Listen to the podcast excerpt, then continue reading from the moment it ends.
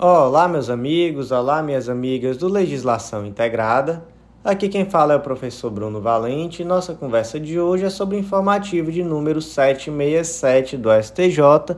E antes de começar, fica aquele convite de sempre para você que vem sempre aqui, mas não está inscrito no nosso canal, no Spotify, Deezer, Apple Podcasts, Google Podcasts ou no YouTube, não deixa de ativar o sininho para ficar sabendo das notificações. Nos segue também no Instagram, arroba legislação integrado, onde todo dia tem novidade. E por último e mais importante, acesse legislaçãointegrada.com.br. Lá você vai conhecer o Clube da Lei, o clube de membros que te dá acesso aos nossos materiais e que vai inaugurar um novo momento no seu estudo de lei seca e jurisprudência através de um material que é especialmente formulado para o estudo integrado desses dois pilares e que te oferece mais de 100 planos de leitura, sendo esses planos por carreira e por edital. Então é o que você precisa para dar uma virada de chave no teu estudo de lei seca e jurisprudência. Vem fazer parte desse clube que com certeza vamos te ajudar muito nesse processo. Por último, nos segue no nosso Instagram, que muito em breve vamos lançar nosso curso de organização de estudos para concurso público. Você aí está tendo dificuldade de se organizar, não está vendo o rendimento que você queria no seu dia de estudo? Vem cá que a gente vai te ajudar e muito em breve você vai ficar sabendo desse lançamento que vai ter naturalmente uma condição muito especial para quem já for nosso aluno, nosso seguidor e etc. Então segue a gente nas redes sociais para ser o primeiro a ficar sabendo. Sem mais delongas, vamos ao primeiro julgado do dia que é um julgado da primeira turma do STJ e foi inserido no Decreto-Lei 3365 de 41, que é o decreto que trata sobre desapropriação por utilidade pública, e o destaque ficou da seguinte forma: a ausência do depósito previsto no artigo 5 do Decreto-Lei 3365 de 41 para o deferimento do pedido de emissão provisória na posse veiculada em ação de desapropriação por utilidade pública não implica a extinção do processo sem resolução de mérito, mas tão somente o indeferimento da tutela provisória. Então vamos lá. Como é que funciona aqui o procedimento de desapropriação por utilidade pública? Primeiro ponto, o artigo 13 do decreto 3365 traz os requisitos para a petição inicial dessa ação expropriatória. Quais são os requisitos? Primeiro ponto, aqueles que estão previstos no CPC para qualquer petição inicial. Segundo ponto, a oferta do preço e ela tem que ser instruída com um exemplar do contrato ou do jornal oficial que houve a publicação do decreto de desapropriação ou uma cópia autêntica dos mesmos e por último a planta ou descrição dos bens e suas confrontações. Então esses são os requisitos iniciais da petição lá do artigo 13. Acontece, gente, que lá no artigo 15 existe uma determinação de que se o expropriante alegar urgência e depositar a quantia arbitrada em conformidade com o artigo 685 do CPC, o juiz mandará emiti-lo provisoriamente na posse de seus bens. Então, o artigo 15 traz dois requisitos: primeiro, a alegação de urgência, e segundo, o depósito da quantia ofertada pelo expropriante. Qual é a natureza jurídica dessa emissão provisória na posse? É uma natureza jurídica de antecipação de tutela. E aí veio o debate. E se o ente desapropriante não realizar esse depósito, qual o efeito disso? A extinção da ação? Não, gente, não é extinção da ação. O efeito disso é tão somente o indeferimento da tutela provisória a ação tramita, ao final pode ocorrer a expropriação, mas a antecipação de tutela ela não vai ser possível porque para que ela seja possível é necessário que exista esse depósito antecipado desses valores. Próximo julgado do dia inserido na Lei Complementar 101 de 2000, Lei de Responsabilidade Fiscal, destaque da seguinte forma: para cumprimento dos requisitos arrolados no artigo 16 caput, incisos 1 e 2 e parágrafo 4, inciso 2 da Lei de Responsabilidade Fiscal, é necessário instruir a petição inicial da petição expropriatória de imóveis com a expectativa do impacto orçamentário financeiro e a apresentação de declaração a respeito da compatibilidade das despesas necessárias ao pagamento das indenizações ao disposto no plano plurianual, na Lei de Diretrizes Orçamentárias e na Lei Orçamentária Anual. Então, esse julgado também trata da desapropriação por interesse público, mas aqui trata sobre outro viés, né, sobre o viés da responsabilidade fiscal do ente expropriante. E a grande questão aqui é que muitas vezes esses decretos de utilidade pública eles vêm sem que o município, por exemplo, o ente expropriante, realize uma, uma análise, né, um estudo acerca da possibilidade, da viabilidade orçamentária do pagamento dessas indenizações dentro do plano plurianual na Lei de Diretrizes Orçamentárias e na lei orçamentária anual. Isso daí acaba trazendo um desequilíbrio financeiro no ente e isso daí não é possível. Então, o que se decidiu aqui basicamente é que é necessário que o ente expropriante tenha responsabilidade fiscal no momento de realizar a desapropriação de imóveis. Então, a petição inicial da ação expropriatória ela tem que trazer também a estimativa do impacto orçamentário financeiro. E ela tem que levar em consideração, né, como nós já trouxemos, tanto o plano plurianual, a lei de diretrizes orçamentárias e a lei orçamentária anual, demonstrar que existe uma viabilidade financeira orçamentária para que ocorra essa desapropriação. Iniciamos agora os julgados da segunda turma do STJ e o primeiro julgado foi inserido no Código de Processo Civil, destaque da seguinte forma: quando devida a verba honorária recursal e o relator deixar de aplicá-la em decisão monocrática, poderá o colegiado arbitrá-la, inclusive de ofício. Então, dois debates aqui são muito importantes acerca dos honorários recursais. O primeiro debate é que os honorários recursais eles são devidos quando? Eles são devidos quando já existiu fixação de honorários pela instância inferior. Então, na verdade, os honorários recursais, eles majoram aqueles que já honorários, né, que já foram fixados anteriormente. É possível, professor, fixar pela primeira vez honorários no recurso? Não. O honorário recursal majora. Segundo ponto, são devidos honorários recursais quando se inaugura uma nova instância recursal. Então, por exemplo, você vai verificar se o recurso em questão está inaugurando ou não uma nova instância recursal. Vamos lá. Embargo de declaração inaugura nova instância recursal? Não inaugura. Quem julga o embargo de declaração? Mesmo o juiz que proferiu a primeira decisão. Agora vamos para um pouco mais difícil. Agravo interno. Agravo interno inaugura nova instância recursal? Não inaugura. Quem julga o agravo interno é o colegiado, mas mesmo assim está dentro do mesmo tribunal, não se inaugura aqui uma nova instância recursal. O que, que inaugura nova instância recursal? Apelação, recurso extraordinário, recurso especial, etc. Então vamos lá, esses dois primeiros pontos são de extrema importância. Vamos aqui para um caso concreto.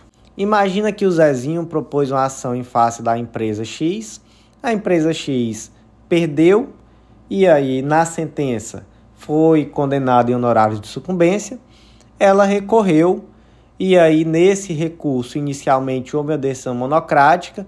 Nessa decisão monocrática, o desembargador, apesar de indeferir o pedido, não majorou os honorários e aí a empresa é, apresentou um agravo interno. No julgamento do agravo interno que foi improcedente, o órgão colegiado ali de ofício majorou os honorários de sucumbência. É possível essa majoração pelo órgão colegiado quando o relator inicialmente não majorou? É possível. Por quê, gente? Porque aqui vamos partir daquela primeira premissa. Para que haja a majoração de honorários, é necessário que haja, primeiro, uma fixação de honorários lá na primeira esfera, né? lá na, no órgão singular de primeiro grau. Perfeito? Existiu isso? Existiu. Então, a partir desse momento, a gente tem aqui algo que pode, inclusive, ser reconhecido de ofício, é matéria de ordem pública, então o colegiado pode sim arbitrar os honorários recursais, já que no primeiro grau foi fixado honorários, que é isso que interessa para esse efeito. Próximo julgado do dia inserido no Código de Processo Civil, destaque da seguinte forma: a decisão a respeito do pedido de calção de crédito tributário ainda não cobrado judicialmente para fins de obtenção de certidão de regularidade fiscal tem natureza jurídica de incidente processual inerente à execução fiscal, não guardando autonomia a ensejar condenação em honorários advocatícios em desfavor de qualquer das partes. Então vamos lá, o ponto-chave aqui é a tal da causalidade, quem deu causa ao processo para que haja condenação de honorários. E o outro ponto aqui é a questão da autonomia, na é esse incidente processual, que é, um, que é um pedido de calção, que aqui no caso vai ser para o indivíduo conseguir uma certidão negativa, por exemplo, ele tem autonomia suficiente para que haja condenação de honorários? São esses dois pontos. Vamos para um caso concreto adaptado. A empresa ABC SA estava inscrita em dívida ativa por dever tributos ao Estado. Por esse motivo, ela propôs uma ação cautelar, ela ofereceu um calção e requereu a suspensão da exigibilidade do referido crédito tributário e a expedição da certidão de regularidade fiscal. A cautela foi deferida e a ação extinta. E aí o advogado da empresa ABC disse: "O seu juiz, tá esquecendo de nada não? E meus honorários?" É, resumindo, a empresa estava devendo tributos, ela propôs uma ação cautelar com o objetivo de requerer uma suspensão da exigibilidade desses tributos e conseguir assim uma certidão negativa, e o advogado da empresa queria honorário de sucumbência, já que o pedido foi procedente. Faz sentido esse pedido? A empresa, de fato, o advogado da empresa vai receber honorários de sucumbência? Não vai, né? Não vai. Até porque, veja só, não existe uma responsabilidade da Fazenda Pública pelo ajuizamento da ação. A Fazenda poderia até já ter ajuizado a execução fiscal, não ajuizou porque não quis e estava dentro do prazo, então não tem nenhum problema nisso. E a empresa, por outro lado, requereu essa cautelar por um interesse próprio. É ela que estava devendo tributo e ela queria uma certidão negativa, então era interesse próprio.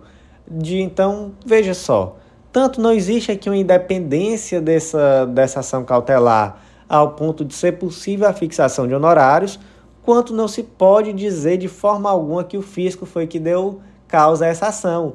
É, e veja só um trechozinho aqui do julgado, que interessante. Seria um absurdo agraciar o contribuinte inadimplente com honorário de sucumbência em cautelar de garantia, se a cautela foi intentada justamente porque o contribuinte tornou-se um devedor do fisco, ou seja, você está devendo e você ainda vem aqui atrás de conseguir honorário de sucumbência. Aqui não, vá buscar em outro lugar. Foi isso que o STJ disse. Próximo julgado do dia, inserido no Código Tributário Nacional, destaque da seguinte forma: a responsabilidade pelo adimplemento dos débitos tributários que recaíram sobre o bem imóvel é do arrematante, havendo expressa menção no edital de asta pública nesse sentido. Vamos lá. O artigo 130 do Código Tributário Nacional diz que os créditos tributários relativos a impostos cujo fato gerador seja a propriedade, o domínio útil a posse de bens imóveis, e bem assim os relativos às taxas pela prestação de serviço referente a tais bens ou às contribuições de melhoria, subrogam-se na pessoa dos respectivos adquirentes, salvo quando conste do título a prova de sua quitação. Por outro lado, o parágrafo único diz que no caso de arrematação em asta pública, a subrogação ocorre sob o respectivo preço. Então aqui dois pontos, né? Você adquiriu um imóvel, esse imóvel tem dívida de IPTU, você adquiriu o imóvel e a dívida. Ponto. Mas, professor, adquiri esse bem em asta pública, aí como é que fica? Aí, nesse caso, a subrogação ocorre sobre o respectivo preço. Então, naquele valor que você pagou, já tem que ser abatido o que é necessário para o pagamento da dívida. Esse valor vai para o pagamento da dívida, qualquer ela que seja. Mas aqui nós tratamos de uma situação específica, porque o caso concreto, o leilão de convocação, dizia que os valores de IPTU posteriores à arrematação seriam de responsabilidade do arrematante. Então, arrematei hoje. E aí, a partir do dia que eu arrematei, eu já tenho que pagar o IPTU respectivo. Lógico, professor, não arrematou, já tem que pagar o IPTU. Calma, não é tão lógico assim, porque veja bem, arrematei hoje. Depois que eu arrematar, ainda é necessário averbar essa arrematação no registro geral do imóvel. Isso daí pode demorar. Além disso, pode ter uma pessoa na casa, ainda tenho que tentar, às vezes, me emitir na posse. Isso daí também pode demorar. Então imagina que eu arrematei o imóvel hoje, mas imagina que eu ainda demorei dois, três anos só para conseguir averbar essa arrematação no registro do imóvel. E aí, como é que fica a minha situação? Vou ter que pagar IPTU por esses dois, três anos? Vai, vai. Ainda que eu não tenha sequer conseguido averbar essa arrematação no registro do imóvel, e ainda que eu tenha demorado mais ainda para me emitir na posse, porque que vai porque o edital do, do leilão da asta pública já trazia essa previsão de que tudo que fosse débito tributário posterior à arrematação já seria do indivíduo que arrematou. Então, que pena, lamento. Iniciamos agora os julgados da terceira turma. Primeiro julgado é do Código Civil e o destaque ficou da seguinte forma: em contrato de compra e venda de imóvel na planta, a diferença ínfima a menor na metragem que não inviabiliza ou prejudica a utilização do imóvel para o fim esperado, não autoriza a resolução contratual, ainda que a relação se submeta às disposições do Código de Defesa do Consumidor.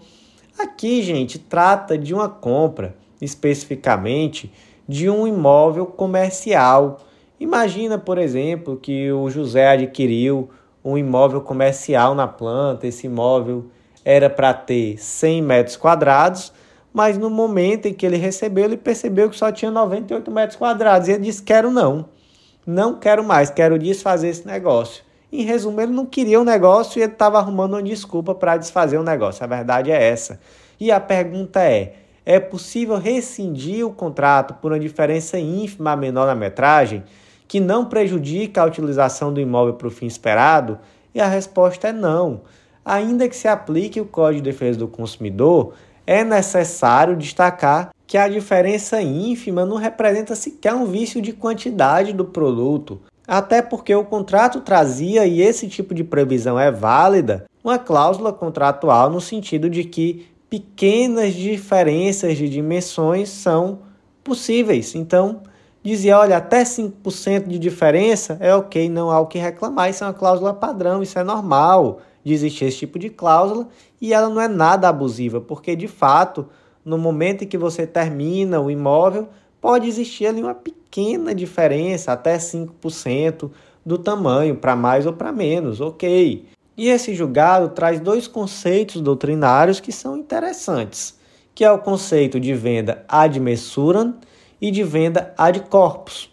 Esse tipo de operação aqui é uma venda ad corpus. Por quê? Porque se está interessado não simplesmente nas medidas, mas nas características do imóvel como um todo. Então, comprei uma sala comercial.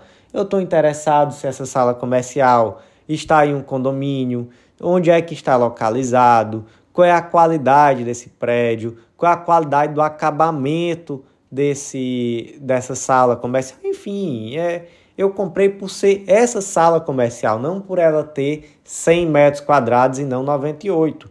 É diferente da tal da venda ad mensuram, que é a venda por medida.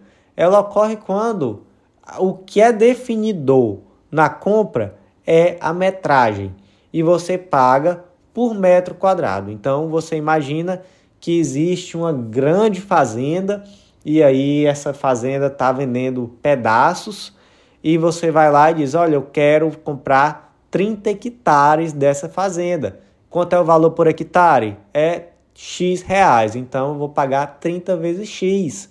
Então o que é definidor aqui? É o tamanho, né? É uma venda por medida mesmo. É diferente quando você compra um apartamento na planta, quando você compra uma sala comercial e etc. A medida ali é importante, claro, mas ela não é o único fator, ela não é o fator determinante.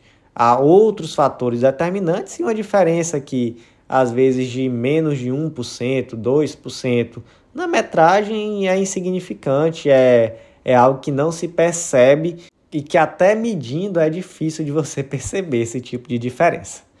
Próximo julgado do dia inserido no Código de Defesa do Consumidor, destaque da seguinte forma: o shopping center e o estacionamento vinculado a ele podem ser responsabilizados por roubo à mão armada ocorrido na cancela para ingresso do estabelecimento comercial em via pública.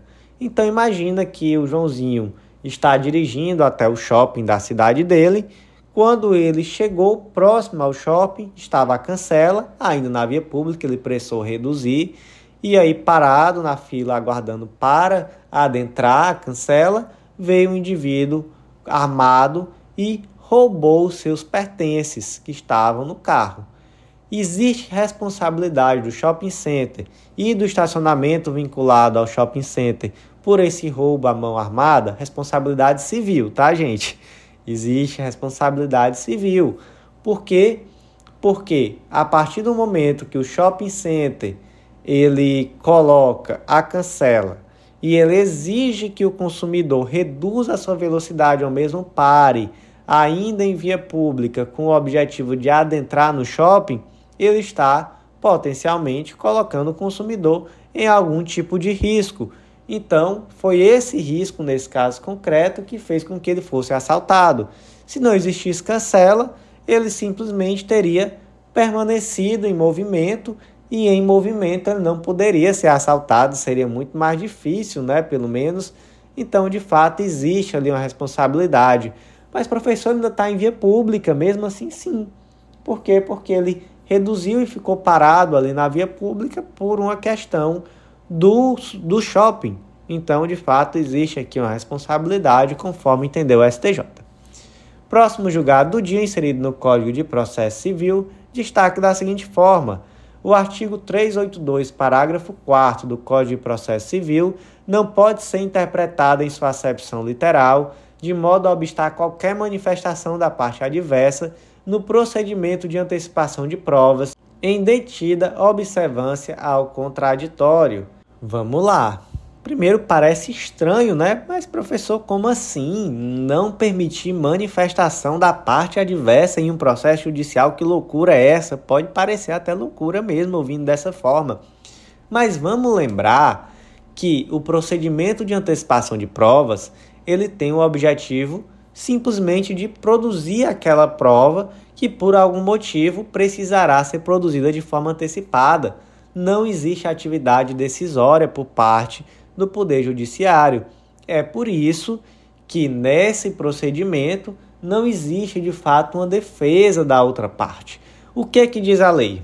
Artigo 382. Na petição, o requerente apresentará as razões que justificam a necessidade de antecipação da prova e mencionará com precisão os fatos sobre os quais a prova há de recair. Parágrafo 1. O juiz determinará de ofício a requerimento da parte a citação de interessados na produção da prova ou no fato a ser provado, salvo se inexistente caráter contencioso. Então, existe sim uma citação das partes interessadas. Ok. Parágrafo 2. O juiz não se pronunciará sobre a ocorrência ou inocorrência do fato, nem sobre as respectivas consequências jurídicas. Então, não existe aqui uma decisão, simplesmente se produz a prova e pronto. Se posteriormente essa prova será utilizada, mas nesse momento não existe atividade decisória. Parágrafo 3 Os interessados poderão requerer a produção de qualquer prova no mesmo procedimento, desde que relacionada ao mesmo fato, salvo se a sua produção conjunta acarretar excessiva demora. Parágrafo 4 é aqui que o negócio pega. Neste procedimento, não se admitirá defesa ou recurso, salvo contra decisão que indeferir totalmente a produção da prova pleiteada pelo requerente originário. Então, requerir antecipação de prova. Eu só tenho como recorrer se de fato houver um indeferimento total do meu pedido. E a outra parte também não tem direito de oferecer defesa ou recurso ou nada do tipo. Interessante, né? Mas por quê? Porque não há atividade decisória. Mas vamos aqui para um caso concreto adaptado. O Alírio propôs uma ação de produção antecipada de provas requerindo a exibição de documentos em posse de Maria. Apesar de não demonstrar da urgência, o juiz, liminarmente, sem oitiva da parte contrária, determinou de imediato a exibição dos documentos requeridos na petição inicial, advertindo-a sobre o não cabimento de nenhuma defesa com fundamento no artigo 382, parágrafo 4 do CPC. Diante disso, a Maria interpôs agravo de instrumento em face da decisão, alegando a ausência dos requisitos para a produção antecipada de provas. E aí, o que, que o Tribunal de Justiça do Estado fez? Ele sequer recebeu o recurso, sob o argumento de que não seria cabível qualquer defesa ou recurso no demandado rito. E aí, tá certo isso? O juiz deferiu uma produção antecipada de prova sem qualquer fundamentação, não demonstrou que existia uma urgência e a outra parte sequer pode opor um recurso. É assim mesmo, a interpretação é literal, assim, é engessada assim.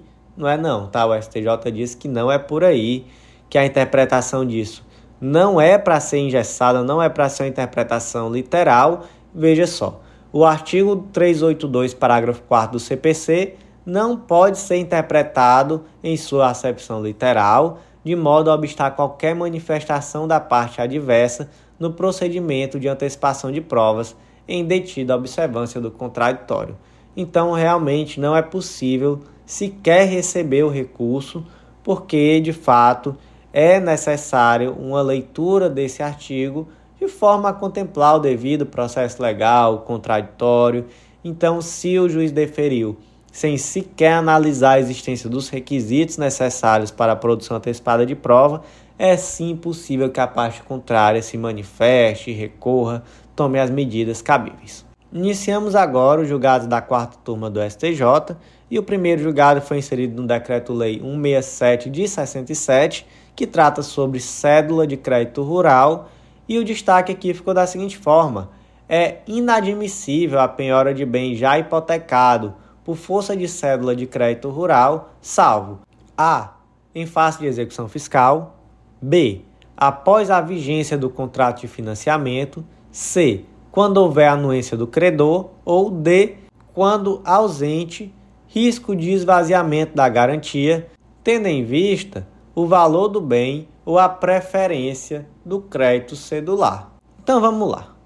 O artigo 69 do Decreto-Lei 167 de 67 prevê a impenhorabilidade dos bens que foram objeto de hipoteca constituídos pela cédula de crédito rural com relação a qualquer outra dívida. O que, que ele diz?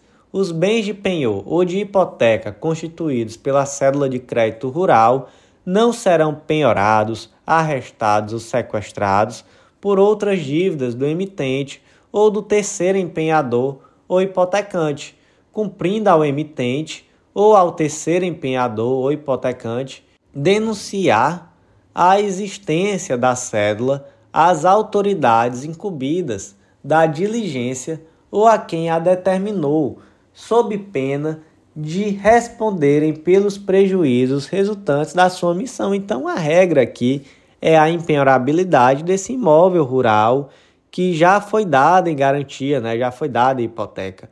Objetivo: resguardar, trazer segurança àquele credor. Acontece que existe a possibilidade de relativização dessa impenhorabilidade.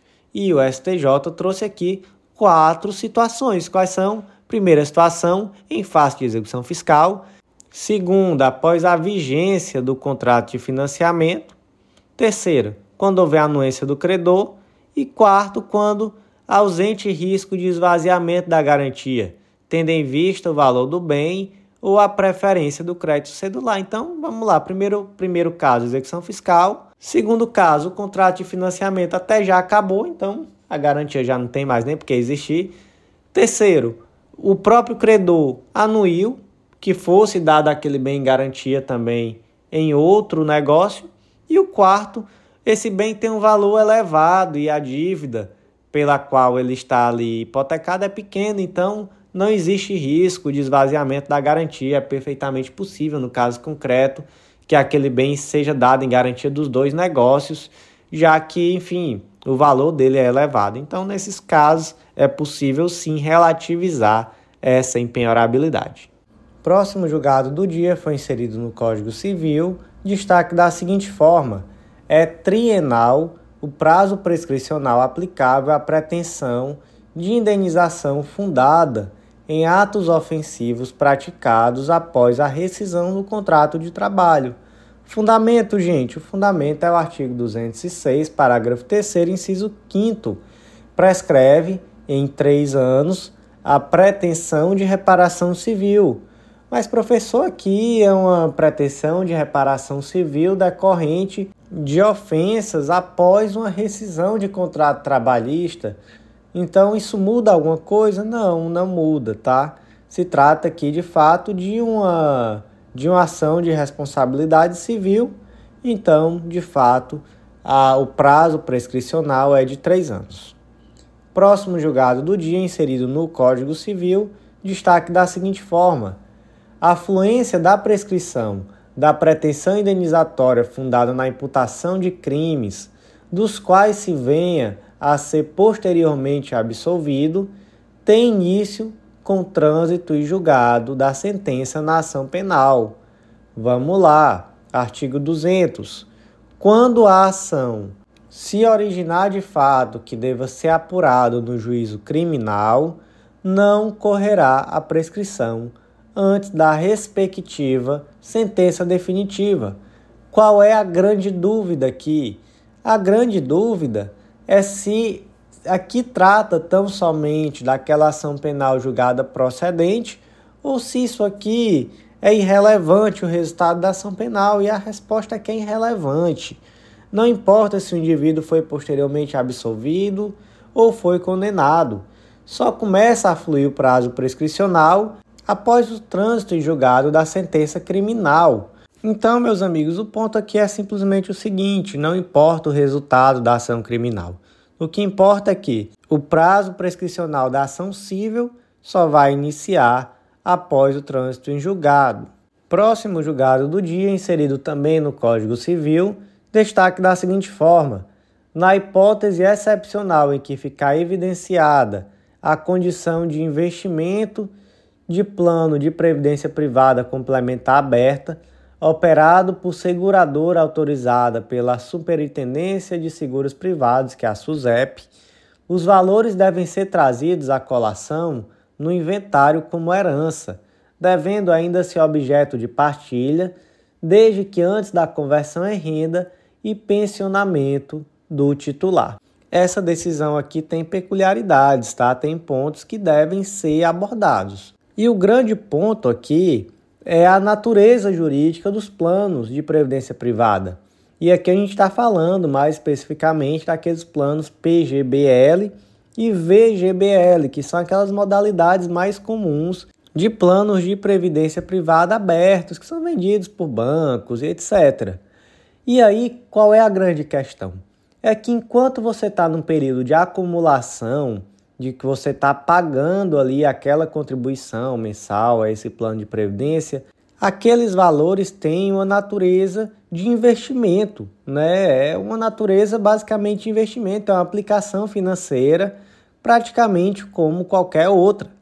Mas a partir do momento em que você converte isso em renda, aí a natureza jurídica já muda completamente. Isso tem efeitos em várias esferas. Então, por exemplo, em informativos anteriores já se decidiu que o plano de previdência privada, enquanto não convertido em renda, ele pode, por exemplo, integrar a meação em caso de divórcio. Então, olha só como é uma situação muito diferente.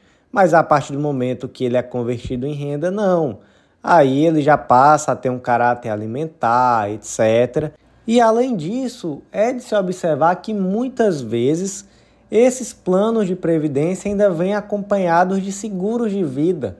Então, por exemplo, recentemente eu fiz um plano de previdência privada e nesse plano de previdência privada eu pago, vamos dar aqui um exemplo, 500 reais que vão servir para integralizar ali uma determinada quantia que no futuro eu vou poder sacar essa quantia integral ou converter isso em renda e eu pago ali também 50 reais que é relativo a um seguro de vida. Então, se eu falecer nesse período, por algum motivo que está ali segurado, a pessoa indicada como a beneficiária na apólice vai ter direito a receber ali um determinado valor. E aí, qual é a questão aqui? Se eu falecer ou não, né? Porque, enfim, se outra pessoa aqui do exemplo vier a, a falecer e ela tem um plano de previdência privada que ainda está nessa fase de integralização, o que, é que acontece com esses valores? Eles integram o inventário? E a resposta é sim. Vai integrar ali um monte a ser dividido, normal, vai entrar como qualquer aplicação financeira. Situação diferente, por exemplo, é desse seguro, né? Se eu tenho um seguro de vida, aí já não integra o inventário. Esse seguro de vida é pago diretamente aos beneficiários. Qual a vantagem disso? A primeira vantagem é o não pagamento do ITCMD, né? Imposto de Transmissão Causa Morte e Doação, quando você está tratando aí, por exemplo, de um seguro de vida, diferente aqui desse valor que estava no plano de previdência privada, que de fato vai integrar o inventário, vai pagar imposto de transmissão, tudo normal. Próximo julgado do dia inserido na Lei 11.101 de 2005, Lei de Falências e Recuperação Judicial, destaque da seguinte forma: a exigibilidade do protesto da duplicata mercantil para a instrução do processo de falência não exige a realização do protesto especial para fins falimentares, bastando qualquer das modalidades de protesto previstas na legislação de regência. 2 torna-se suficiente a triplicata protestada ou protesto por indicações, desde que acompanhada da prova da entrega da mercadoria, por tratar-se de título causal. E 3.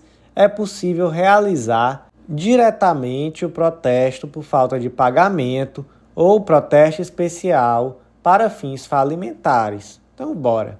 Primeiro ponto, artigo 94, inciso 1 será decretada a falência do devedor que, sem relevante razão de direito, não paga no vencimento obrigação líquida materializada em título ou títulos executivos protestados, cuja soma ultrapasse o equivalente a 40 salários mínimos na data do pedido de falência.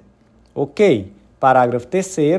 Na hipótese do inciso 1 do caput deste artigo, o pedido de falência será instruído com os títulos executivos na forma do parágrafo único do artigo 9 dessa lei, acompanhados, em qualquer caso, dos respectivos instrumentos de protestos para o fim falimentar nos termos da legislação específica, ou seja, exige aqui um protesto específico para fins falimentares. Pergunta: se qualquer dívida, independente da natureza, Pode conduzir a esse protesto para fins falimentares? Pode, qualquer dívida, independentemente da natureza. Agora vamos conversar aqui sobre uma duplicata. Primeiro ponto, pode naturalmente ser a dívida que consta de uma duplicata que vai conduzir a um pedido de falência sem nenhum problema. Tem que ter protesto? Tem, tem que ter protesto. Quais são os tipos de protesto cabíveis na duplicata? Pelo menos três, né? Protesto por falta de devolução, protesto por falta de aceite e protesto por falta de pagamento. E aí pergunta-se: qualquer dessas modalidades de protesto de uma duplicata é suficiente para requerer a falência ou é necessário de fato aquele protesto especial previsto lá na lei de falências? E a resposta é que qualquer dessas modalidades de protesto atrai essa possibilidade de pedido de falência. Então, veja só, não requer a realização de protesto especial para fins falimentares, bastando qualquer das modalidades de protesto previstas na legislação de regência. No caso de triplicata protestada, aí pode ser o protesto por indicação também, desde que acompanhado da prova da entrega da mercadoria, porque é um título causal, então você protestou por indicação, já que não houve aceite, e você também apresentou a prova da entrega da mercadoria, perfeito, e também é possível realizar-se diretamente o protesto por falta de pagamento ou mesmo protesto especial para fins falimentares. Qualquer dessas modalidades possibilita o pedido de falência. Próximo julgado do dia, inserido também na Lei de Falências, Lei nº 11.101 de 2005, destaque da seguinte forma: verificada a novação da obrigação, em virtude da homologação do plano de recuperação judicial de consorciada, quando ausente disposição estabelecendo a solidariedade das partes no contrato de constituição de consórcio, a ação de cobrança de dívida líquida, ajuizada apenas contra o consórcio, extingue-se na medida da responsabilidade da recuperanda ou consorciada. O que é um consórcio? Um consórcio é exatamente uma união de empresas em prol de um determinado objetivo. Esse consórcio não tem personalidade jurídica e o próprio artigo 278 da Lei da Sociedade Anônima afirma que não existe ali uma presunção de solidariedade, então cada uma responde pelas suas obrigações. E além disso, a falência de uma consorciada não se estende às demais, subsistindo o consórcio com as outras contratantes e etc. Então, qual é o ponto aqui? A pergunta é: se existe uma dívida, não é possível delimitar claramente de qual dessas empresas é aquela dívida. É possível sustentar uma obrigação solidária das consorciadas e cobrar o valor integral exatamente de cada uma dessas empresas? Resposta é não, não é possível. Não há como se presumir a solidariedade, inclusive a lei aqui nesse caso fala isso claramente, né? Não é possível presumir essa solidariedade. Então, cada uma dessas empresas vai poder ser cobrada, mas no limite da sua participação. Então, por exemplo, são cinco empresas, um quinto para cada empresa, se não der para individualizar isso de uma forma mais clara. Iniciamos agora os julgados da quinta turma do STJ e o primeiro julgado do dia foi inserido no Código Penal, destaque da seguinte forma: é idônea a valoração negativa dos motivos do crime na hipótese em que o agressor se utiliza de ameaça para constranger a vítima a desistir de requerer o divórcio e pensão alimentícia em benefício dos filhos. Bora lá. O indivíduo ameaçou a ex-esposa porque ela estava pretendendo pedir divórcio e pensão para os filhos. Crime, né? Ameaça, naturalmente. E a questão aqui é na dosimetria da pena. Primeira fase da dosimetria. Como é que se fixa a pena na primeira fase da dosimetria? Você vai lá no artigo 59 do Código Penal que diz que o juiz atendendo a culpabilidade, antecedentes, conduta social, personalidade do agente, os motivos, circunstâncias e consequências do crime, bem como ao comportamento da vítima, e estabelecerá conforme necessário e suficiente para a prevenção do crime, e aí segue. E aí são oito circunstâncias, né? Culpabilidade, antecedente, conduta social, personalidade do agente, motivo, circunstância, consequência do crime e comportamento da vítima. Então, esses são, essas são as oito circunstâncias que são levadas em consideração na fixação da pena na primeira fase da dosimetria. Pergunta-se: esse motivo, ameaçar com o objetivo de impedir um pedido de divórcio e de alimentos é um motivo suficiente para aumentar a pena base na primeira fase da dosimetria. Quanto a isso, ok, enfim. Mas já que já estamos conversando sobre isso, vamos conversar aqui sobre como calcular a pena na primeira fase da dosimetria. Primeiro ponto, até o presente momento, o que se, o que se tem em termos de jurisprudência é que não é possível fixar a pena abaixo do mínimo na primeira nem na segunda fase. Então, até o momento, temos isso, né? O STF em breve vai julgar esse tema e existe até uma expectativa de que se supere esse entendimento, que já é um, uma bandeira defensiva de um bom tempo, inclusive com teses defensoriais muito fortes nesse sentido. Mas o fato é que até o presente momento a jurisprudência é amplamente majoritária no sentido de que a pena tem que ser fixada entre o mínimo e o máximo, e a forma como se calcula propriamente essa pena a lei não diz. Então, existe uma certa discricionariedade do julgador, mas existem algumas posições. Então, eu vou listar aqui três posições, da mais benéfica ao réu até aquela que é mais maléfica ao réu. Primeira posição, pega-se a pena mínima e aumenta-se de um oitavo para cada circunstância negativa. Por que de um oitavo? Porque são oito circunstâncias judiciais. Então, cada circunstância aumenta-se um oitavo. Segunda possibilidade, aumenta-se um sétimo. Por que um sétimo? Porque, na verdade, o comportamento da vítima ele não pode ser desfavorável, ele só pode ser favorável. Então, o comportamento da vítima, em tese, é uma circunstância que serve para melhorar a situação do réu e não para piorar. Então, por exemplo, é aquela circunstância, exemplo aqui de, de manual, né? Que a menina está ali dentro do ônibus falando sobre o pai milionário, sobre o voo de helicóptero e tudo. E aí o sequestrador está ali, escuta aquela conversinha, vai lá e sequestra. E aí, por mais questionável que seja esse exemplo, é aquele que vem muitas vezes em manual de que o comportamento da vítima favoreceu a prática do crime. Ok, vou, vou usar esse exemplo porque é o que tem no manual, mas para mim é um exemplo péssimo. Então, um sétimo, já que na verdade só são sete circunstâncias que podem piorar. Terceira possibilidade, aumento de um sexto. E esse um sexto aqui não tem nenhum motivo especial, é porque basicamente existe uma cultura desse aumento de um sexto, então muitas vezes se utiliza e, enfim, é uma oposição, aumento de um sexto. E a quarta possibilidade é aquela que é a pior para o réu, a pior possível, que é assim: você pega a pena máxima menos a pena mínima e você divide por 7 e a cada circunstância negativa você aumenta esse valor na pena. Então, por exemplo, a pena de reclusão de 1 a 8 anos. 8 menos 1, 7. 7 dividido por 7, 1. Então, para cada circunstância negativa, você vai aumentar um ano. Se são três circunstâncias negativas, quatro anos já na primeira fase da dosimetria. Essa, sem dúvida, é a pior posição possível para o réu. Porque imagina, se a gente vai naquele exemplo de um oitavo de aumento, então se tem todas as circunstâncias negativas, um sétimo de aumento, né?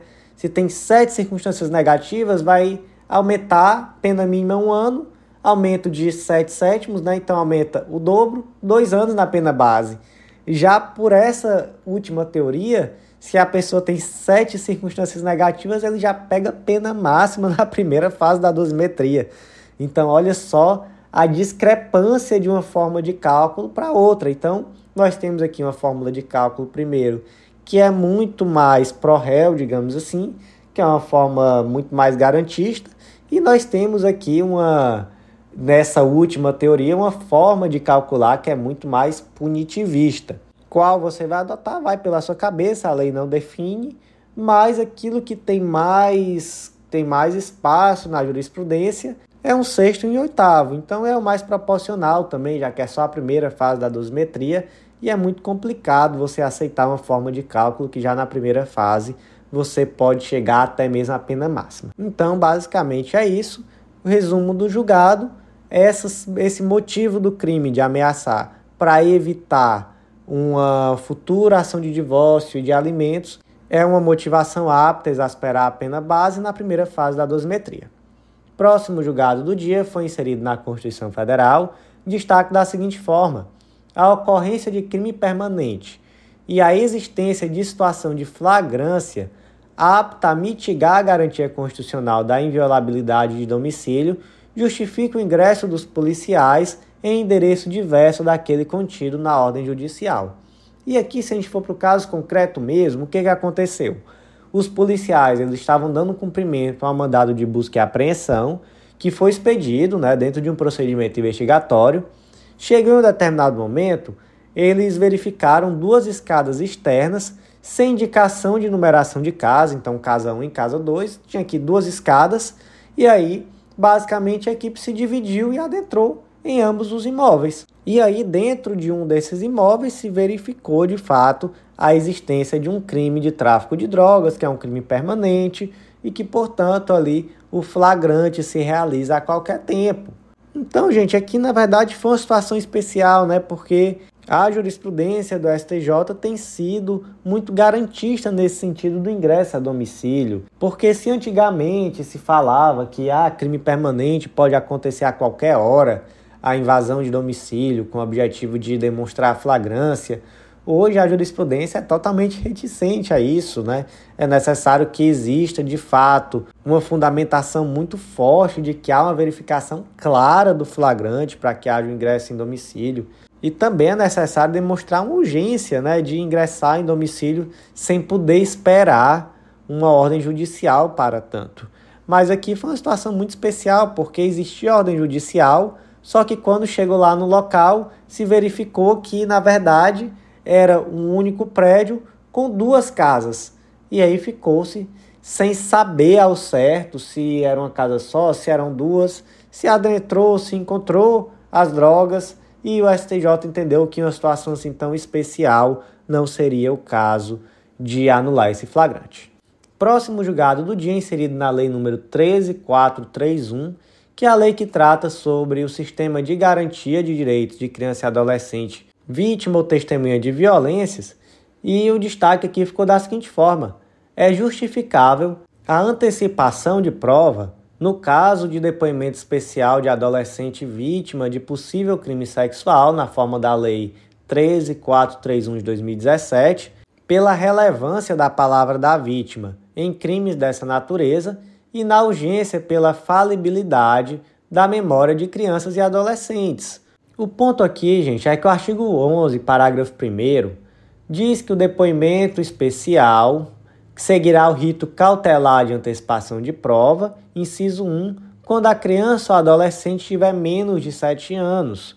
E no caso concreto, a criança ou adolescente ela tinha 14 anos de idade e havia ainda uma outra criança com 11 anos. E aí, de fato, não se enquadra perfeitamente ao texto da lei, né, que diz que é a criança de até 7 anos de idade.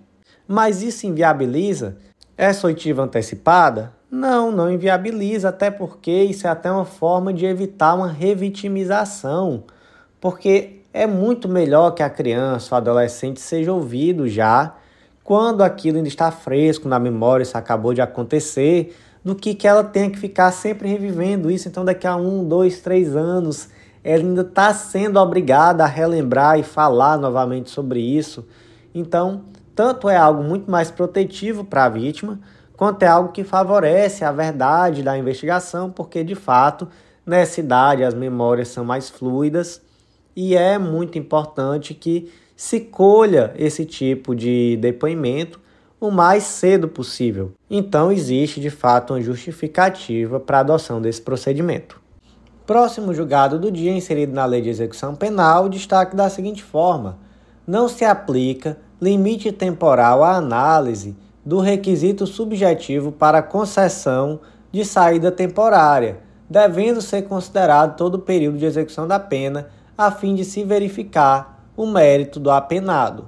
Vamos lá, aqui está falando sobre saída temporária, né? autorização para saída temporária está lá no artigo 123 a autorização será concedida por ato motivado do juiz de execução, ouvido o Ministério Público e a administração penitenciária e dependerá da satisfação dos seguintes requisitos: comportamento adequado, cumprimento de no mínimo um sexto da pena se for primário e um quarto se for reincidente e compatibilidade do benefício com os objetivos da pena, e aí a grande questão aqui é se esse comportamento adequado vai levar em consideração todas as situações que ocorreram durante a pena ou se existe aqui um lapso temporal máximo que poderá ser avaliado.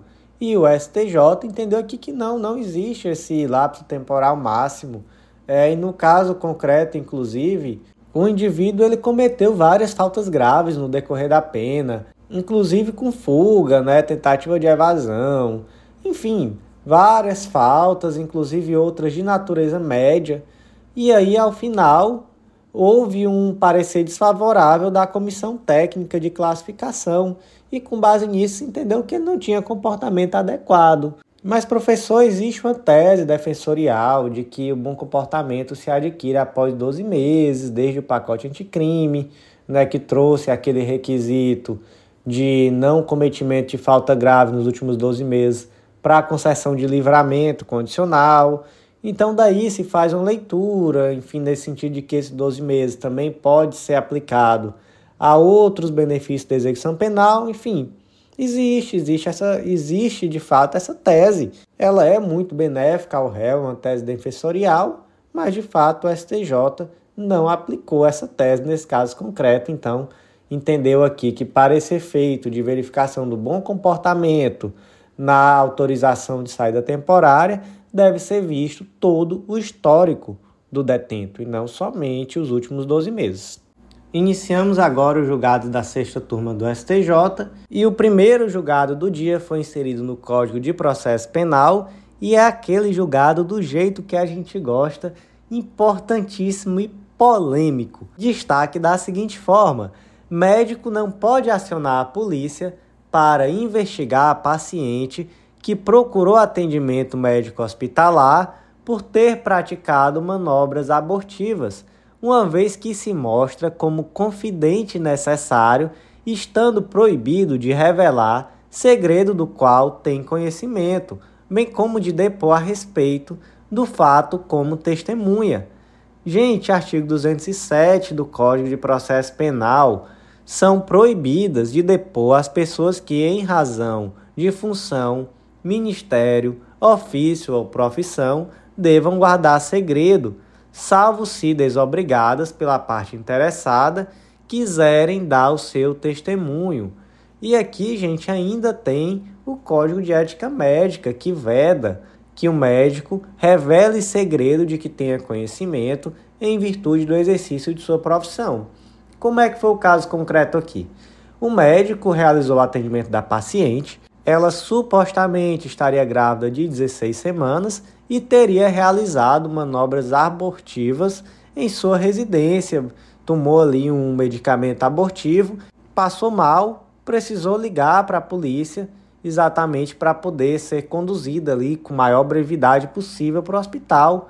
Quando chegou no hospital, ela foi atendida por um médico e esse médico não só após atendê-la registrou a ocorrência na polícia, quanto, olha só o que, que ele fez. Aí, aí já, já passa um pouco do limite, né? Ele entregou o prontuário médico da moça na delegacia. O que, gente, é totalmente vedado. Entregar prontuário médico de paciente, isso daí é algo vedado, vedadíssimo. Não tem como o médico fazer isso.